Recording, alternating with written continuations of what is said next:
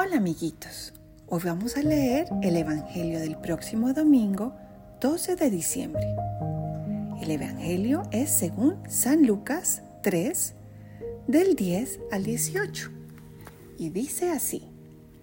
En aquel tiempo, la gente le preguntaba a Juan el Bautista, ¿qué debemos hacer?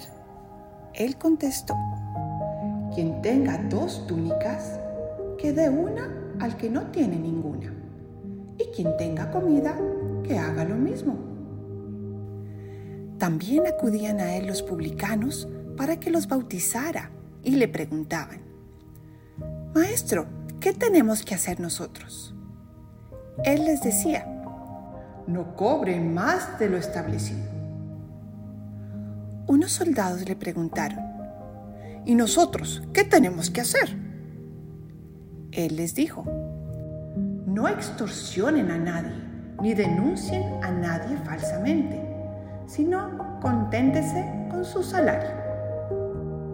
Como el pueblo estaba en expectación y todos pensaban que quizá Juan era el Mesías, Juan los sacó de dudas, diciéndoles, es cierto que yo bautizo con agua, pero ya viene otro más poderoso que yo a quien no merezco desatarle las correas de sus sandalias. Él los bautizará con el Espíritu Santo y con fuego. Él tiene el bieldo y en la mano para separar el trigo de la paja. Guardará el trigo en su granero y quemará la paja en un fuego que no se extingue. Con estas y otras muchas exhortaciones, anunciaba al pueblo la buena nueva. Palabra del Señor. Gloria a ti, Señor Jesús. ¡Wow! Ya estamos en la tercera semana de Adviento. Solo falta una semanita más y llega la Navidad. ¡Qué emocionante! Pero si se dieron cuenta en esta lectura, mucha gente le preguntaba a Juan el Bautista, oye, pero ¿qué debemos hacer para cumplir lo que Dios quiere?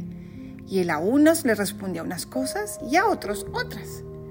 Y si nosotros le preguntáramos, oye Juan, ¿y nosotros qué debemos hacer? Pues él seguramente nos diría, niños, qué bueno que me lo preguntan. Pues hay que ser generosos, compartir. Por ejemplo, compartan sus onces en el colegio con un niño que de pronto se le olvidó. O compartan su tiempo jugando con un compañerito que de pronto está solo y triste, aunque tengan ganas de jugar con otros amigos. O pueden invitar a almorzar a alguna niña o algún niño que esté solito en la mesa para que comparta con todos. También pueden compartir sus cualidades. Por ejemplo, si cantas lindo, canta para que otros te escuchen.